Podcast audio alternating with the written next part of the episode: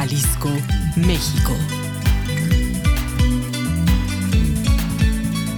En internet a través de www.radio.udg.mx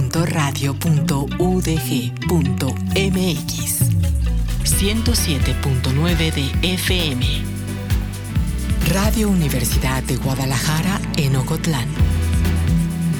Tendiendo puentes. Universitario de Radio, Televisión y Cinematografía.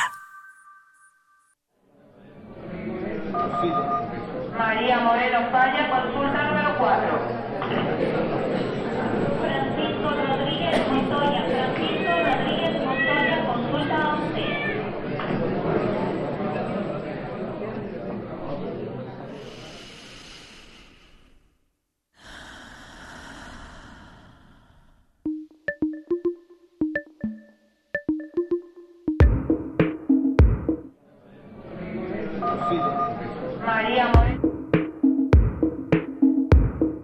Según la Organización Mundial de Salud, cada año se suicidan casi un millón de personas. En los últimos 45 años, las tasas de suicidio han aumentado en un 60% a nivel mundial. Este hecho implica que en algunos países se sitúe en una de las tres primeras causas de mortalidad. Desde el año 2003, la Organización Mundial de Salud, en colaboración con la Asociación Internacional para la Prevención del Suicidio, promueve cada 10 de septiembre el Día Mundial para la Prevención del Suicidio, con el objetivo de concienciar y fomentar medidas prácticas para evitarlo. A tu salud.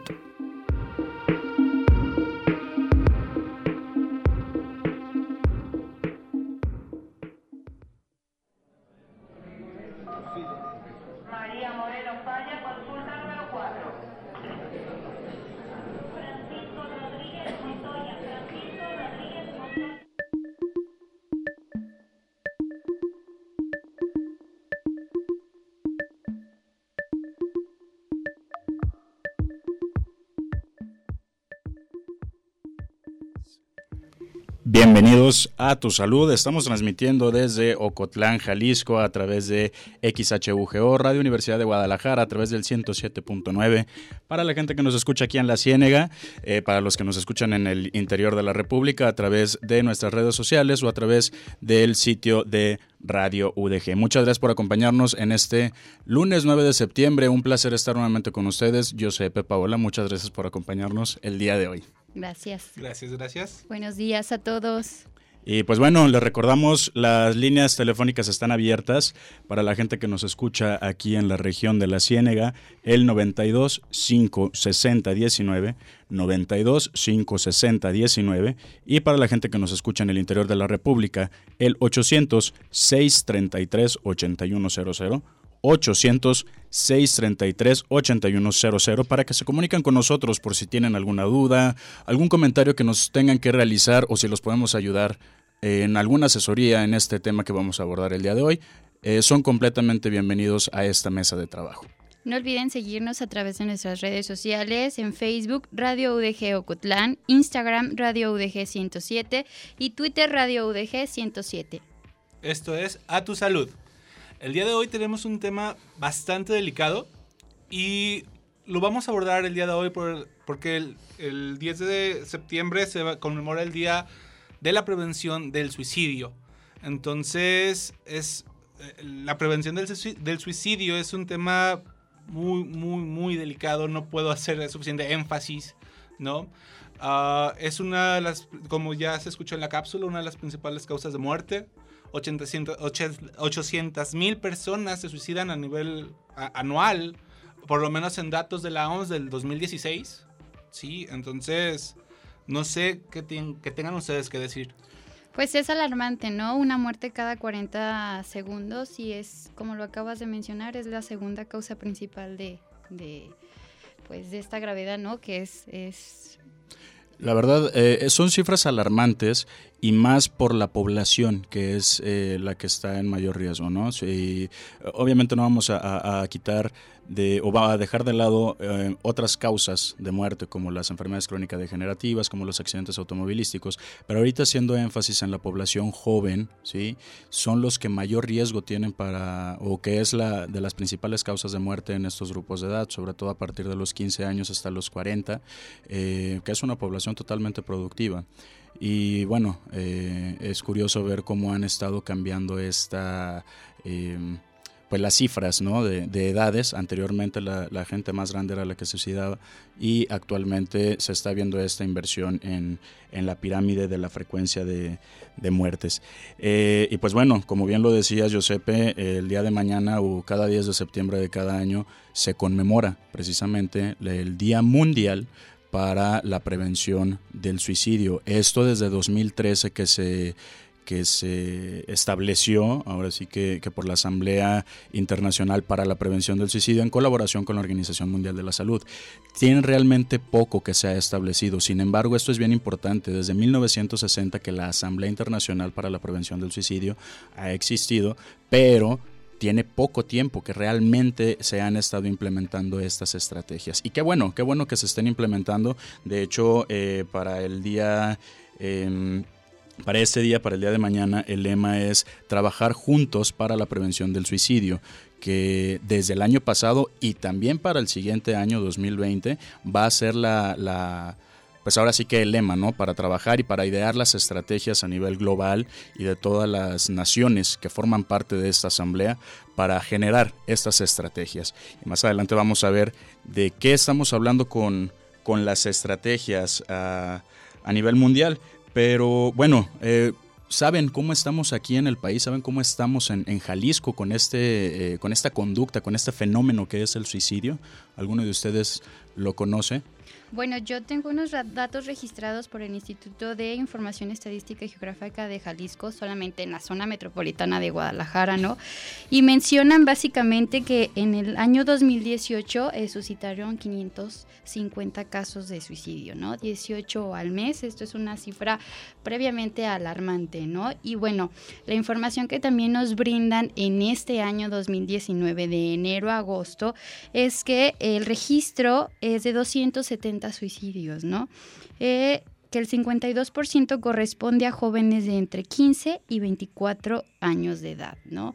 Es lo que mencionábamos con, con el rango de edad, ¿no? Que anteriormente pues se suscitaba con, con personas mayores, con personas adultas y ahora es inverso, ¿no? La situación. Y por eso es eh, problemática esta, esta información que brindamos, ¿no? Bueno, no problemática, sino que es una situación alarmante porque son jóvenes, son ellos los que están padeciendo pues es, esta situación, ¿no? Ahora sí que como dice esta frase, ¿no? Son, son el futuro. ¿sí? Claro. Tal vez de nuestro país, de la sociedad, de lo Sí. que sea, pero son el futuro y son las personas que están sufriendo este, eh, pues estas conductas o que están recurriendo a estas conductas.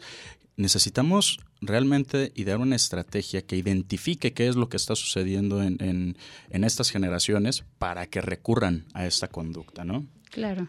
Por supuesto, sobre todo porque, y ya lo habían tocado, ¿no? Es muy interesante que se haya invertido la edad uh, de prevalencia sobre las personas que tienen la ideación o que, o que hacen el, uh, que intentan suicidarse o incluso que llegan a suicidarse. Es algo curioso, por llamarlo de alguna manera, porque si habláramos de la década de los 80, si habláramos de la década de los 70, esta problemática, como ya lo mencionaba Salvador, se daba más en personas mayores, de 40 años, la crisis de la mediana edad, no saber qué hacer con tu vida. Pero ahora estamos hablando de jóvenes que aparentemente tendrían como toda su vida por delante, todo un futuro brillante del que disponer, y sin embargo parece que el mundo se les cierra y no ven otra salida. O que tal vez no tengan otra salida, ¿no? En realidad no sea que, que, así lo perciba. O tal vez dentro de su percepción el hecho de que su mundo se esté acabando. Digo, hay que identificar esto y generar una, eh, una conciencia de que tal vez no es la única eh, estrategia que ellos pueden optar para poder superar eh, pues las problemáticas que puedan tener, ¿no? Sin embargo, no hay que eh, hacer eh, menos la problemática o que la persona considere esto, que yo creo que, digo, vamos a ser eh, tal vez un poquito fríos eh, y un, un, poco más directos. Yo creo que es un pensamiento que a todas las personas en algún momento de nuestra vida Llega a nos, pasar. exacto, o ya ha pasado por nuestra mente o podría llegar a pasar. ¿Por qué? Porque todos estamos, eh, todos somos vulnerables. Susceptibles. Ante, exactamente, todos somos susceptibles y, y, somos vulnerables a vivir eventos que puedan llegar a ser traumáticos eh, emocionalmente o que tengamos algún problema, eh, alguna pérdida que esto nos venga a, ten, a dar, no sé, a que estemos en- o entremos en un duelo y que venga a desestabilizar nuestro estado del ánimo. Hay que ser conscientes de que el hecho de que pase por nuestra mente el suicidarse o el quitarnos la vida ya está eh, mostrando un factor de riesgo. ¿no? El- eh, no tendría por qué pasar porque esto ya estaría atentando contra nuestro instinto natural de, de- Claro. de supervivencia, ¿no? Uno quiere, quiere salir adelante, quiere sobrevivir y siempre hace todo lo posible para hacerlo. Pero en el, en el momento en el que esta idea es- empieza a cruzar por nuestra mente, ojo, no quiere decir que estemos locos, no quiere decir que estemos sufriendo algún trastorno psiquiátrico, pero ya es un dato de alarma que nos puede decir o que, nos está dando un indicio de que algo malo está pasando. ¿Por qué? Porque este instinto de supervivencia se está rompiendo. Eh, Y eso es algo como muy interesante lo que, acabas de mencionar, ¿no? La idea de que no necesitamos padecer algún trastorno mental para estar en riesgo de tener ideación suicida o de llegar a cometer un intento suicida. Claro. Eh, bueno, en un momento más regresamos. Eh, esto es a tu salud. El día de hoy estamos abordando el tema del suicidio. Más adelante nos acompañará eh, un médico psiquiatra para hablar un poquito más de este tema. Les recordamos, la línea sigue abierta 92 560 19, 92 560 19 para la gente que nos escucha en la región de la Ciénega y para el interior de la República el 800 633 8100 800-633-8100. No se despeguen de, de nosotros. Estamos en un momento más con ustedes. Vamos a una corte de estación. Esto es A Tu Salud.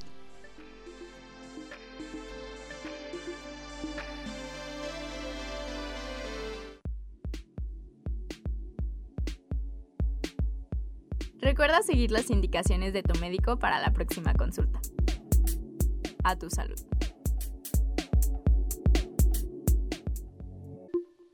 Regresamos aquí a Tu Salud. Muchas gracias por continuar con nosotros. Estamos transmitiendo a través de XHUGO en Radio Ocotlán, Radio Universidad de Guadalajara desde Ocotlán, Jalisco. Muchas gracias por acompañarnos a todos y si nos acaban de sintonizar, eh, bueno, les informamos el tema que estamos abordando el día de hoy en cuestión de una fecha conmemorativa que se celebra todos los días de septiembre y que es precisamente la prevención del suicidio. Eh, como lo vimos en el bloque anterior, bueno, ya vimos un poquito de las generalidad- generalidades, pero para hablar más de este tema, nos acompaña vía telefónica la doctora Carolina Vázquez de Alba. Ella es médico residente del segundo año de la especialidad en psiquiatría en el antiguo Hospital Civil de Guadalajara, Fray Antonio Alcalde. Caro, muchas gracias por acompañarnos. Hola, buenos días. Buenos días, Caro. Muchas gracias por, por acompañarnos en este espacio el, el día de hoy. Te agradecemos tu, tu tiempo y tu compañía.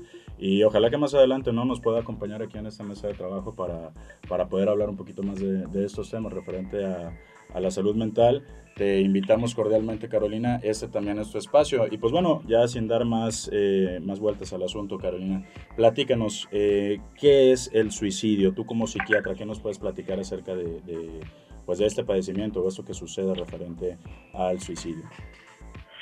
Ok. El suicidio, pues primero que nada hay que saber que deriva del latín suicidium, que significa matarse a uno mismo. La OMS lo define como el acto deliberado de quitarse la vida. Y claro, referente a esto, como bien nos dices, eh, de, de dónde viene la raíz de esta palabra, el pensar eh, o el que una persona piense en atentar contra su vida o el eh, o que simplemente este pensamiento de, quitarse la vida pase por, por su mente, ya entra dentro del espectro del suicidio o eh, se aborda de una forma distinta. No, mira, cuando una persona tiene como el pensamiento de atentar contra su vida, es algo que se le denomina ideación suicida. Esto es previo a cometer el acto. El único pensamiento es la ideación suicida. Posteriormente ya desarrollan el acto. De acuerdo. Muy bien. Y, claro, en, a nivel mundial, ¿cómo, cómo está este padecimiento? Este, si son alarmantes los números, no estamos tan mal. ¿Por qué se está generando este, esta fecha conmemorativa? ¿Cómo andamos a nivel mundial en cuestión de cifras de suicidio? Pues la verdad es que las cifras sí son muy impactantes. Hay un estudio realizado a nivel mundial por la OMS en el que habla que la segunda causa de muerte entre los jóvenes de 15 a 29 años. Esto nos lleva a que más de 80 800 mil personas se suicidan al año y habla también este estudio de que se genera una muerte por suicidio cada 40 segundos. Wow, esto es alarmante. Estas cifras, como lo comentas, Caro, son a, a nivel mundial, ¿cierto? A nivel mundial, así es. Ok.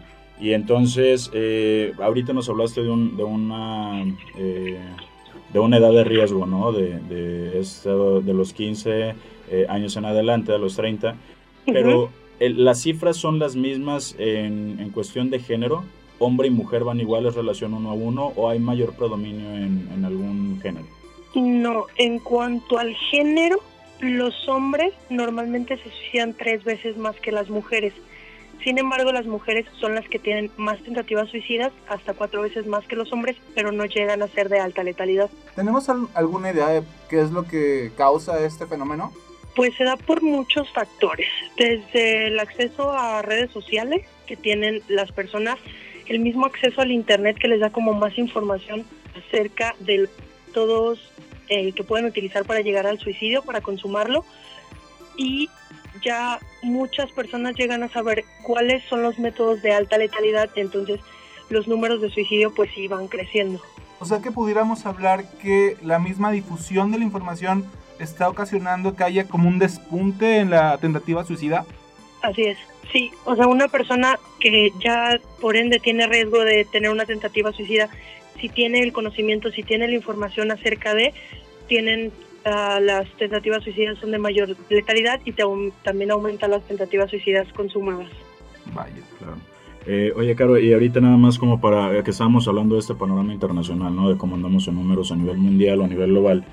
¿Cuál es el país que más suicidio comete o que más eh, las cifras más elevadas de suicidio que, que, que existen registrados en los países que contribuyen a, a estas estadísticas?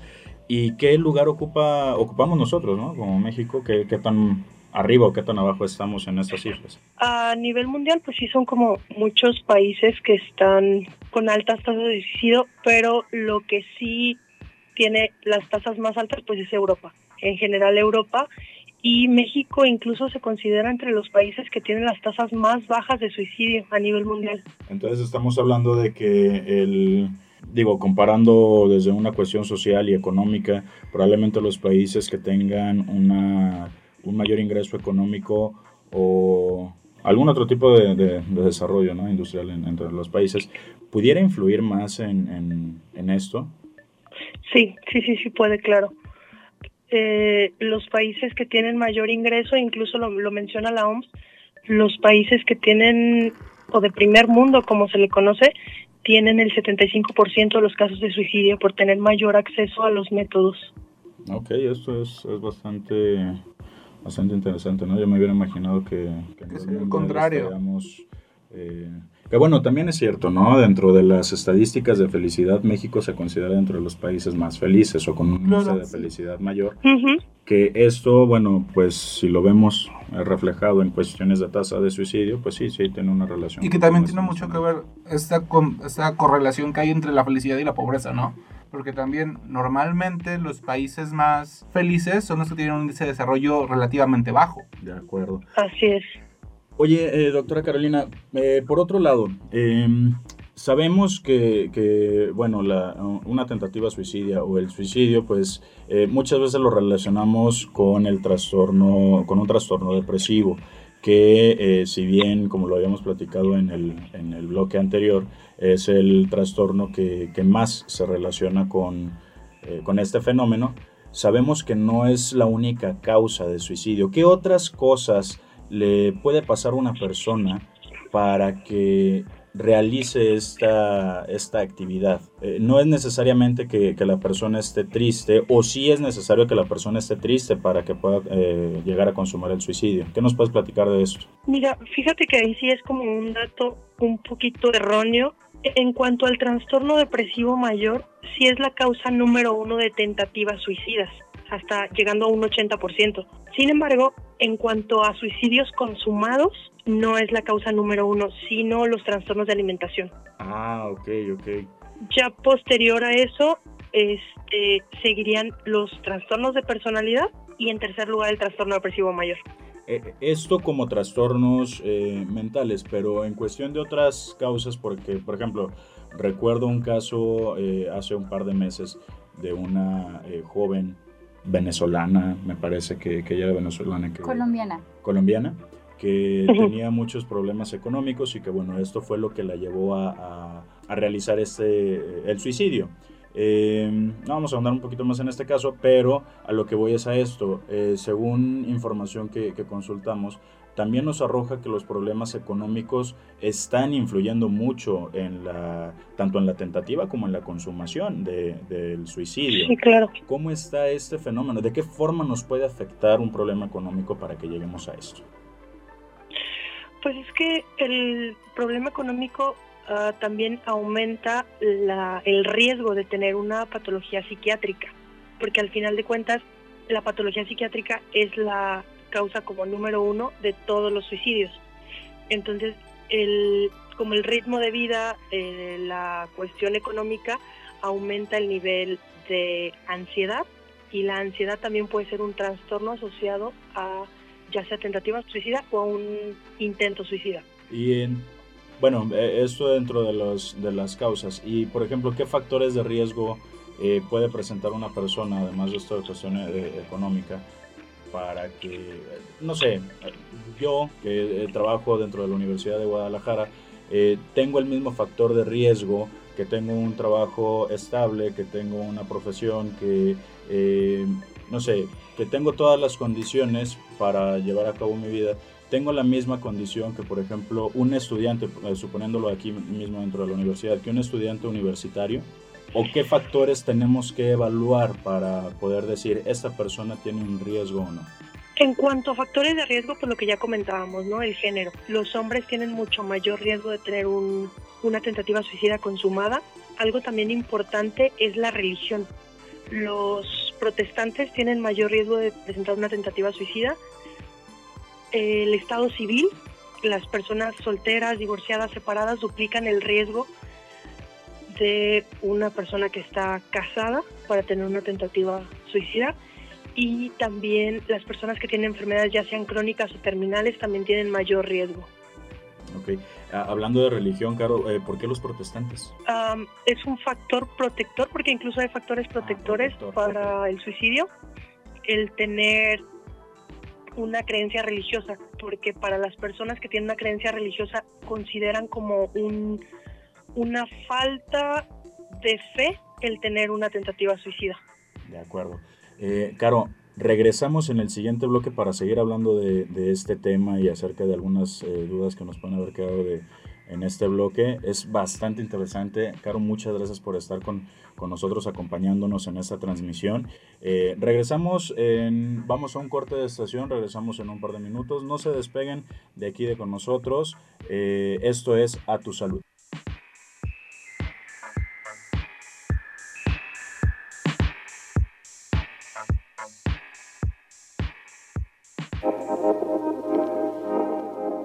Continuamos.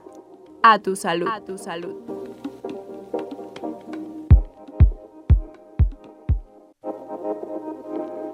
Continuamos con la consulta directa aquí en A tu salud. A tu salud.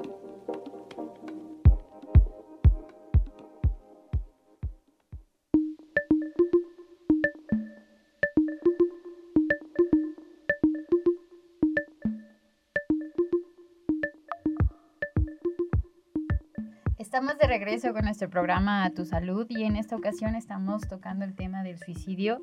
Con nosotros está la doctora Caro, que es psiquiatra y experta en el tema. Y bueno, doctora Caro, continuamos.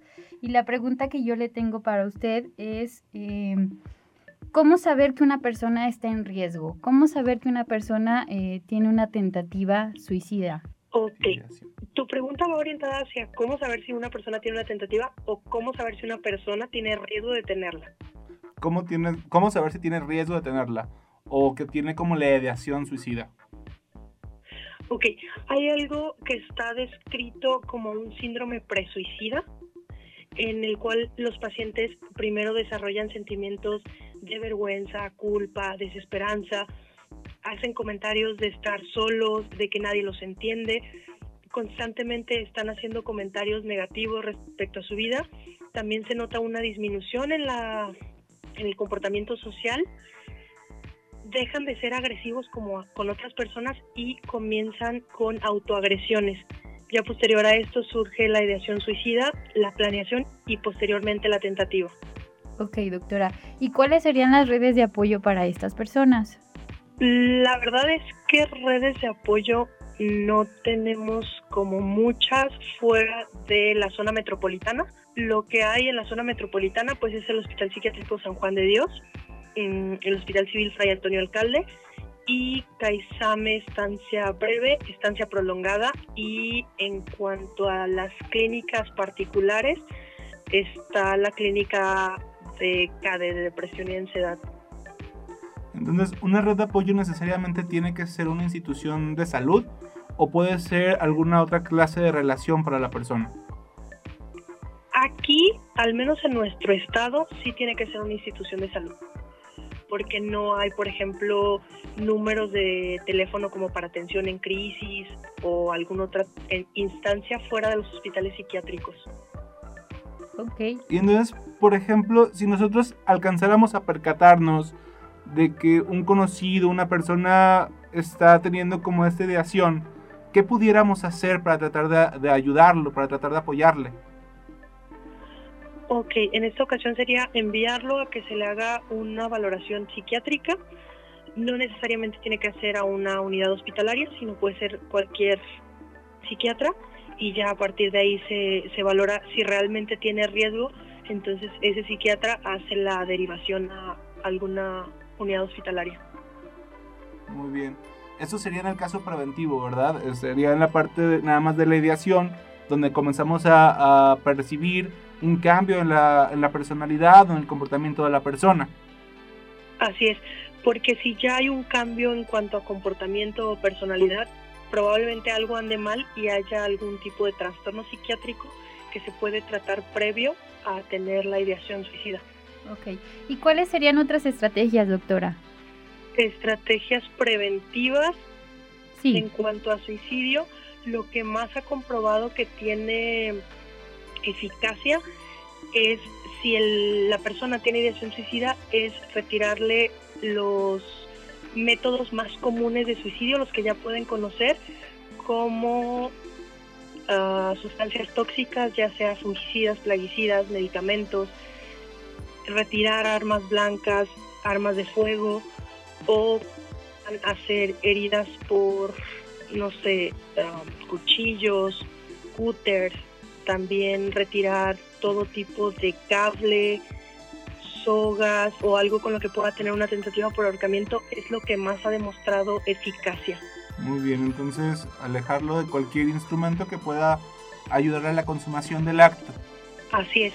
También otra cosa es tratar de una persona que tiene la ideación suicida, retirarlo del el consumo de alcohol o las sustancias, porque también está descrito que una persona bajo efecto de intoxicación de cualquier sustancia tiene mayor riesgo a tener una tentativa. Muy bien. Doctora, en algún momento llegué a, a escuchar, a leer que había dos tipos de origen para el suicidio, que una era una parte más uh, por culpa de un trastorno psiquiátrico, pero también como uh, comentábamos en el bloque anterior, también de situaciones que tienen que ver con, con, cosas más de la vida cotidiana, ¿no? El estrés por el trabajo, la situación económica o tal. Entonces, ese tipo de, de factores son parecidos uh, o es, es, parecido a la manera de identificar la ideación suicidia, suicida perdón, uh, con respecto a, al que tiene que ver con una enfermedad, con un trastorno. Sí, es la misma manera de identificarlo. Muy bien. En cuestión, doctora Carolina, de la materia de prevención, ahorita estábamos viendo pues prácticamente el, el, el, retirar todas las formas en las que la persona pudiera llegar a hacerse o a causarse alguna lesión. Eh, pero esto hablando de la persona que ya tiene eh, la ideación o que tiene este propósito, ¿no? Pero sí. ¿hacia qué van las medidas estratégicas de la Organización Mundial de la Salud, porque dentro del protocolo que tiene o la agenda de trabajo que tiene eh, para el 2020 es justamente darle este plus o esta importancia a la salud mental. Eh, a lo que voy es, eh, ¿para qué nos esperamos a que la persona tenga una ideación? ¿De qué otra forma nosotros como civiles, como eh, psicólogos, como médicos, eh, como personal del área de salud o simplemente como familiares, como amigos, ¿cómo podemos hacer para que la persona no llegue justamente a esto. ¿Existe realmente una estrategia? ¿Se puede hacer? Porque pues hablar de prevención o, materia preventiva en, un acto que pues es prácticamente eh, inminente, o sea, vaya, sí hay planeación, pero no es como, como por ejemplo una enfermedad crónica degenerativa, ¿no? Eh, el acto es eh, fulminante, es inmediato y no sé, me pongo a pensar en esta materia de la prevención y se me hace un tanto complicado, pero eh, tú, doctora Carolina, que estás en el área, ¿qué estrategias se saben que han funcionado o que puedan funcionar? La verdad sí es muy complicado, pero creo que la difusión es lo más importante, porque pues el hecho de hacer diagnósticos tempranos reduce muchísimo la la estadística del, suicidio. Lo que pasa aquí es que los pacientes tienen como muy estigmatizado la cuestión de la psiquiatría. Entonces sería como hacer difusión de la información para que acudan a valoración temprana. Que, por ejemplo, eh, estaba este ejemplo, ¿no? Fuera de los trastornos eh, eh, psiquiátricos, pues están otros trastornos que también nos pueden llevar a esto. Eh, ¿Qué tan importante es el realizar la difusión? Eh, tal vez no en tanto de detección oportuna de algún trastorno mental, pero sí como de justamente realizar estas redes de apoyo, ¿no? El, que la persona no se sienta sola, el que la persona pueda acudir, ya sea con alguien del área de la salud, eh, con algún amigo, incluso la religión, que bueno, viene, viene jugando una parte muy, muy importante dentro de las redes de, las redes de apoyo. El realizar estas, esta difusión si ha generado un cambio o vemos por el contrario que vamos a la alza en los números? Sí ha generado un cambio, porque incluso en la familia, al tener como una mejor red de apoyo con la familia, también disminuye el riesgo. Es que, es que normalmente la familia tiende a, pues, no entienden el impacto que tiene cualquier problema en el estado de ánimo, entonces el tener la red de apoyo por parte de la familia sí disminuye muchísimo el riesgo. Es que es importantísimo el contar con estas redes de apoyo. Eh, Caro, se me viene ahorita otra, eh, otra idea a la mente. Eh, nos hablabas de un impacto, de una edad de riesgo a partir de los 15 años y no sé si, si tengas el dato, Caro, ¿cómo se comportaba antes el, suicidio? ¿Quiénes eran las personas o qué, en qué edades se, se, eh, se, suicidaban más las personas? Porque, no sé, por lo menos se me viene a la mente esta, eh, esta diferencia en, pues ahora sí que como nos, nos tienen etiquetados a, la, a, la, a esta generación, ¿no? que somos los millennials, el hecho de, de no tener un, eh, un trabajo estable, de no tener eh, las mismas oportunidades tal vez de ganancia o, económicas que tenían nuestros padres, que ver que nuestros padres a nuestra edad ya tenían casa, ya tenían carro, ya tenían hijos, ya tenían toda una familia, y nosotros ver que a cierta edad apenas podremos conseguir un trabajo más o menos estable, eh, y que lamentablemente con el ingreso económico que se nos destina no podemos llegar a tener todas estas satisfacciones que probablemente nos gustaría, sí ha generado este, eh, pues esta vivencia eh, cultural o social que estamos eh, en la actualidad ha, influido en, el aumento del, suicidio dentro de nuestra población o de esta edad de riesgo? Sí, sí ha influido, porque hay datos estadísticos que hablan de que el, uno de los factores de riesgo era la edad en los, en los hombres alrededor de los 45 años y las mujeres alrededor de los 65 y ahorita la Organización Mundial de la Salud lo maneja como eh, la causa número, la segunda, segunda causa de muerte entre los 15 y los 19, 29 años. Claro, entonces, este, y por ejemplo, ¿qué estrategias podríamos eh, generar para estas personas, o, bueno, para la población que estamos en, esta edad en riesgo? Pues es lo mismo que ya habíamos comentado. Eh, las redes de apoyo son muy importantes redes de apoyo y el tener un acompañamiento, ya sea por la misma familia, compañeros, amigos, como por personal de la salud. Perfecto. Y no solamente, no solamente hablando de un psiquiatra, sino que realmente incluso los médicos familiares pudieran hacer este acompañamiento si hicieran un diagnóstico oportuno. Y sobre todo eso, ¿no? Cambiar el, el esquema del abordaje en las instituciones públicas, porque pues sí, muchas veces dentro de las instituciones públicas es nada más, yo voy ahorita con mi médico familiar, voy con mi médico internista, o simplemente por fuera, ¿no? También voy a, con el, no sé, otorrino, y como médicos eh, muchas veces nada más nos enfocamos al problema en el que viene la consulta y nos olvidamos de, pues de todo lo que viene detrás, ¿no? Eh, de- del paciente y muchas veces podríamos dejar ir nosotros como médico tratantes, eh, dejar ir a estas personas y no estamos haciendo una exploración adecuada. Y esto también es grave por parte de- del personal del área de la salud. Doctora, ¿qué piensa acerca sobre el servicio y la atención que dan las instituciones públicas? Bueno, pues yo creo que como toda institución, este tienen sus carencias, pero también tiene como su, su parte buena y es el que se le proporciona tanto la, la valoración, el diagnóstico y el tratamiento al paciente. Perfecto. Y para aquellas personas que no logran tener como este recurso económico para, bueno, canalizar a, a- sus familiares, a estas personas cercanas a, a una institución privada, ¿qué pueden hacer ellos? Pues no solo es acudir a una institución privada, también está, digo, los, los pacientes trabajadores pues tienen acceso a IMSS y las personas que no, pues ahorita se está manejando el seguro popular, al menos en, en lo que es el, los CAISAMES y en el Hospital Civil Fray Antonio Alcalde, que pues prácticamente les cubren del 80% de la atención. Perfecto. Doctora, ¿conoce alguna línea eh, de atención, no sé, eh, por vía telefónica, para que nuestros radioescuchas puedan eh, tomar este dato? No, eh, a nivel Jalisco no hay ninguna. De acuerdo. Bueno, pues entonces será algo que tendríamos que empezar a, a- a trabajar ¿no? dentro de, de los servicios de salud estatales. Doctora Carolina, se nos Claro. acaba el tiempo. Eh, le agradecemos mucho, mucho la presencia en este programa. De verdad, Carolina, cuando gustes, este es tu espacio, esta es tu mesa de trabajo. Nos encantaría que nos acompañaras en alguna ocasión para que pudieras estar platicando un poquito más de esto con nosotros. Eh, con nosotros estuvo la doctora Carolina Vázquez de Alba ella es médico residente del segundo año de la especialidad en psiquiatría. Nuevamente, Carolina, muchas gracias. Continuamos con todos ustedes. Esto es A Tu Salud. Vamos a un corte de estación y regresamos.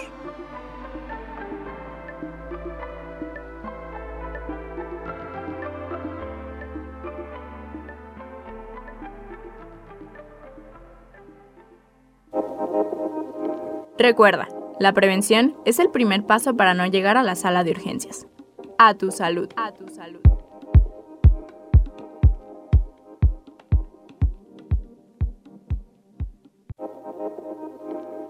Continuamos con la consulta directa aquí en A tu salud. A tu salud.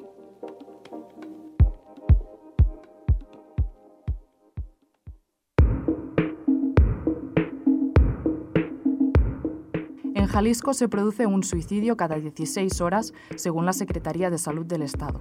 De hecho, el año pasado incrementaron en un 15% los casos de muertes autoinfligidas.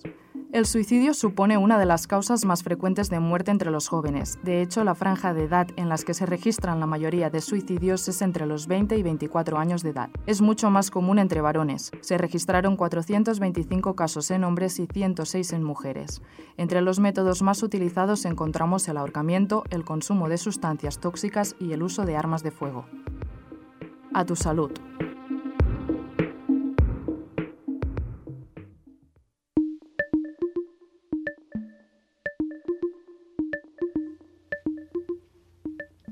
Muy bien, regresamos a tu salud. Para los que nos acaban de si- sintonizar, estamos hablando sobre el suicidio por el Día Internacional de la Prevención del Suicidio. Ah, nos pueden, se pueden comunicar con nosotros al 92 560 19, 92 560 19 si se encuentran en la región, o para el exterior sería 800-633-8100, 800-633-8100. Y no olviden eh, buscarnos también a través de nuestras redes sociales, Facebook Radio UDG Ocotlán, Instagram Radio UDG 107, Twitter Radio UDG 107. Estamos a sus órdenes en estas redes, en estos medios, para cualquier duda que puedan tener. Y bueno, retomando el tema que, que estábamos... Eh, que teníamos sobre la mesa y que la doctora Carolina nos hizo el favor de, acompañarnos vía telefónica. Eh, bueno, algo que, me gustaría rescatar de, esto y que, que, me llamó mucho la atención, ¿no? Cómo el género masculino o cómo los hombres están eh, con una... Eh, con un riesgo aparentemente mayor para la tentativa y para la consumación suicida. Nos dio cifras de que tres o cuatro veces más que las mujeres en cuestión de la consumación. Sin embargo, las mujeres tenían mayor eh, índice o mayor tasa de tentativa. ¿A qué creen que se deba esto, psicólogos, si me pueden apoyar? Mira, esto es interesante porque justamente el Departamento de Psicología Básica del Centro Universitario de Ciencias de la Salud de la Universidad de Guadalajara informa que la proporción de hombres y mujeres respecto a suicidio consumado es de 4 por 1. Esto se debe a la letalidad de los métodos usados. ¿Qué quiere decir, no? Que los hombres suelen utilizar armas de fuego, el disparo y asfixia por ahorcamiento. En cambio, las mujeres, bueno, eh, suscita el arma blanca, así como el consumo de tóxicos, y que esto da para que puedan ser rescatadas, ¿no?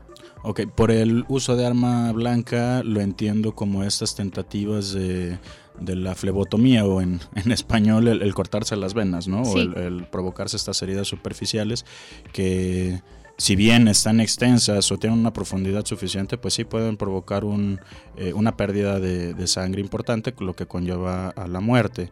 Y por la intoxicación... Eh, entiendo que es el abuso o el, el, el, consumo excesivo de algún medicamento o de alguna sustancia que nos pueda generar la muerte. Claro. Sí, está, estamos en esa Así sintonía, es. de acuerdo. Eh, ¿Y a qué creen que se deba esto? ¿Por qué los, los hombres son más, más letales en su mecanismo de, de, de suicidio o en sus tentativas suicidas? Puede ser una cuestión cultural. Sí, cuando estamos hablando culturalmente sobre los comportamientos masculinos, tienden a ser comportamientos más agresivos y se asocia la agresividad, se asocia la violencia con el género masculino a nivel cultural. Entonces, eso puede ser una manera en la que el hombre está, intenta seguir con la masculinidad, incluso en, la, en el intento suicida que si bien las cifras que nos eh, mencionó la doctora Carolina eh, oscilaban hasta en un 80% los trastornos depresivos, eh, haciendo el cálculo o haciendo esta comparación entre estos, eh, estos números o estos porcentajes, entonces los hombres tienen una mayor predisposición o sufren más de depresión que las mujeres. ¿O en qué estaría este, este factor de que los hombres eh, tengan esta mayor letalidad? creo que sería no solamente o no el hecho de que sufran mayor predisposición a la depresión como tal, sino que también todavía culturalmente se esperan ciertos hechos por parte del hombre mayor a la mujer. Sí, todavía estamos en este punto donde el hombre tiene como presión, más presión social para mantener a la familia, para acomodarse a ciertas normas sociales, para poder ser esta figura masculina poderosa.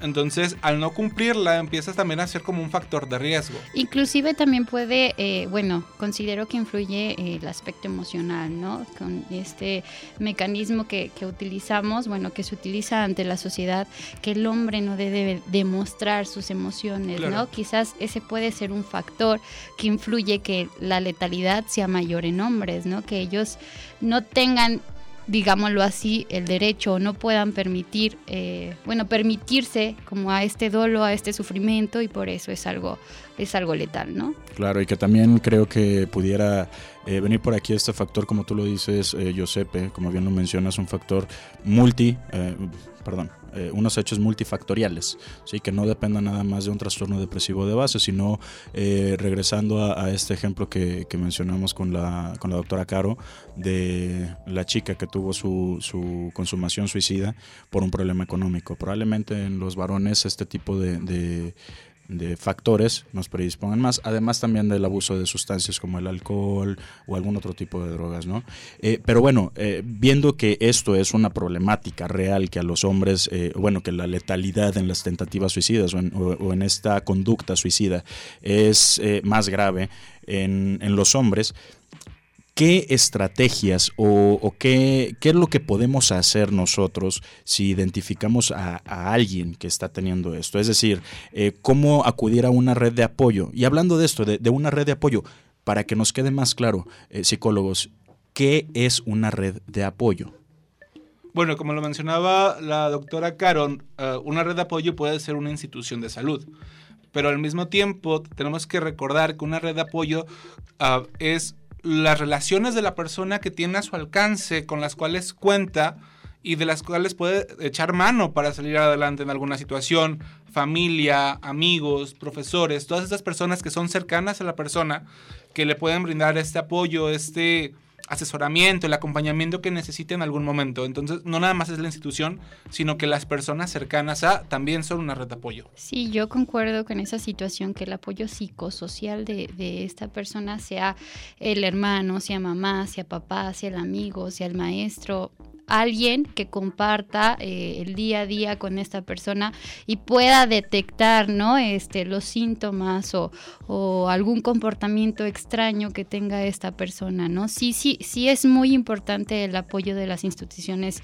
públicas y, privadas pero eh, el apoyo eh, familiar o el contacto físico con otra persona sí puede ser de gran utilidad para tener una prevención eficaz no Y es de gran utilidad. eh, sin embargo, esto es bien importante. No, es, no, no recae en la red de apoyo el trabajo de base, ¿no? Por Claro. ejemplo, si la persona ya estamos viendo que tiene conducta suicida, que tiene tal vez algunos otros síntomas de algún otro trastorno psiquiátrico o algún otro sufrimiento eh, emocional, lo ideal es que se acuda a, a la intervención médica o de psicoterapia. Claro. Que en este caso la red de apoyo vendría a fungir ese trabajo, ¿no? Eh, lo identificamos, te ayudamos en este momento, estás acompañado, nosotros te estamos asesorando, no estás solo. Pero sabes que también necesitamos esta otra parte, ¿no? La ayuda.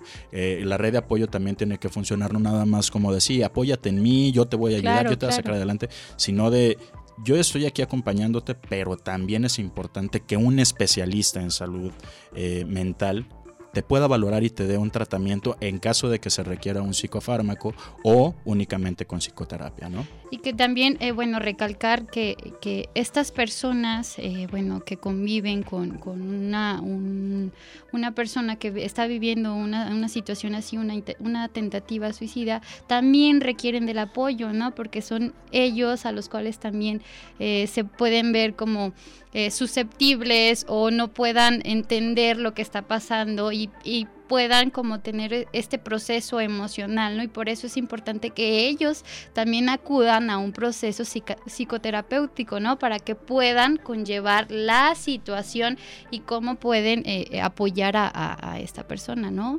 Claro, sobre todo porque normalmente está como la parte de la culpa, ¿no? ¿Qué estoy haciendo mal? ¿Por qué esto es así? Sí. Entonces empezamos a hablar como problemas que no son nuestros y, y nos los apropiamos. Y, pero también lo que, lo que mencionaba sobre esta parte de que la red de apoyo no es la, la familia, los amigos no son los que lo van a llevar adelante, totalmente de acuerdo, ¿no? Porque entonces es ah, la red de apoyo primaria, la familia, los amigos son los que se van a dar cuenta que algo no está bien. Pero ellos no tienen la capacitación, ellos no, no tienen esa, esa información para poder llevar a un tratamiento como tal. Y aunque tuvieran la formación, no deben hacerlo por la cercanía con la persona. Entonces es la derivación, llevarlo con el especialista, como ya mencionabas. No podemos confundir que, el funcionamiento de, de los niveles de redes de apoyo. Y que estén informados, ¿no? De cuáles son los procesos, cuáles son las pautas, qué deben de hacer, qué se tiene que hacer, ¿no? Y dentro de las redes de apoyo, eh, bueno, aquí en, Jalisco, como bien ya nos comentó la, la doctora Carolina, hay mucha tarea pendiente que, que tenemos que hacer por parte de las autoridades sanitarias y como parte del personal eh, sanitario de la región. Necesitamos implementar estas redes de apoyo, por lo menos a nivel institucional, ya para que pueda, podamos tener este contacto con la red de apoyo de la persona, ¿no? Con los familiares, los amigos, eh, instituciones religiosas, tal vez, que muchas veces vienen a entrar también en esta red de apoyo. Eh, ustedes psicólogos que deben eh, estar un poquito más empapados de este tema. En la región de la Ciénega, ¿cómo estamos en redes de apoyo? ¿Tenemos eh, los servicios sanitarios, ya sea de psicoterapia, de psiquiatría, que cubra las necesidades de la población? Bueno, para empezar, no tenemos un servicio psiquiátrico como tal, ¿no? Ah, y en algún momento me parece que lo llegamos a hablar de que la necesidad de un psiquiatra era uno por mínimo cada 100.000 habitantes. Entonces, en- por lo menos en la zona ciénega no, no existe. En 2015, Cruz Roja tenía un programa de prevención ah, contra el suicidio. Desgraciadamente el programa terminó. Sí, por ejemplo, en los eh, municipios más cercanos, bueno, se llegan a contar con DIF, pero eh, bueno, no hay como una atención eh, previamente destinada a, este tipo de situaciones, ¿no? En su caso, bueno, yo investigué y en los DIF de estos municipios, pues bueno, meramente eh, quienes trabajan con, con esto son psicólogos o trabajadores sociales, ¿no? Y nos damos cuenta de que pues eh, no son no está el equipo conformado como tal para tratar o conllevar una situación con este problema, ¿no? Sí, como bien lo, lo decíamos, ¿no? Es un problema que, eh, como no, eh, no es que no esté el, el servicio, pero no contamos con los recursos suficientes y tal vez con la infraestructura para poder cubrir la demanda que se requiere en la región. Eh, dentro de aquí de las instalaciones del Centro Universitario de la Ciénega, contamos con el Laboratorio de Psicología que desde finales del 2018 empieza con esta estrategia de la atención eh, y seguimiento psicoterapéutico, por lo menos a la población universitaria. ¿Por qué nada más a la población universitaria? Porque precisamente al no haber el suficiente recurso humano, la demanda, si lo extendemos a algo eh, comunitario en, el municipio, eh, pues bueno, no, no se podría dar abasto. Pero bueno, dentro de las estrategias que ha implementado la Universidad de Guadalajara aquí en el Centro Universitario de la Ciénega, es este laboratorio de psicología que ante alguna intervención en crisis o si el estudiante, trabajador universitario, familiar lo requiere, puede acercarse al laboratorio de psicología y solicitar este servicio. Claro, ¿no? Y mencionar que, que se cuenta con las personas eh, indicadas y capacitadas, ¿no? El laboratorio eh, tiene dos psicólogas que brindan la atención, así como nuestro querido eh, médico Salvador López que está aquí con nosotros. Y bueno, pues para terminar, ¿con qué se quedan? Eh, pues bueno, eh, importante seguir realizando prevención de la salud mental y pues bueno, eh, que, se, que se acuda ¿no? cuando tengamos algún factor de riesgo. Pues bueno, muchas gracias a todos ustedes, nuestros radioescuchas, por habernos acompañado en este espacio que también es tuyo y que lo dedicamos especialmente para ti. Esperando haber compartido información de utilidad en la promoción de la salud. Muchas gracias también a la doctora Carolina Vázquez de Alba, quien nos acompañó vía telefónica para aclarar un poco más de las dudas referente a este tema. Y bueno, en los micrófonos, eh, Salvador López, gracias por estar aquí, Josepe Cerniquiaro y su servidora Paola Cebes. En cabina nuestros productores Andrés Almada, Raquel Fabregat y en controles Felipe Padilla y Diego Verga. Gracias nuevamente por compartir su tiempo con nosotros. Esto es A Tu Salud.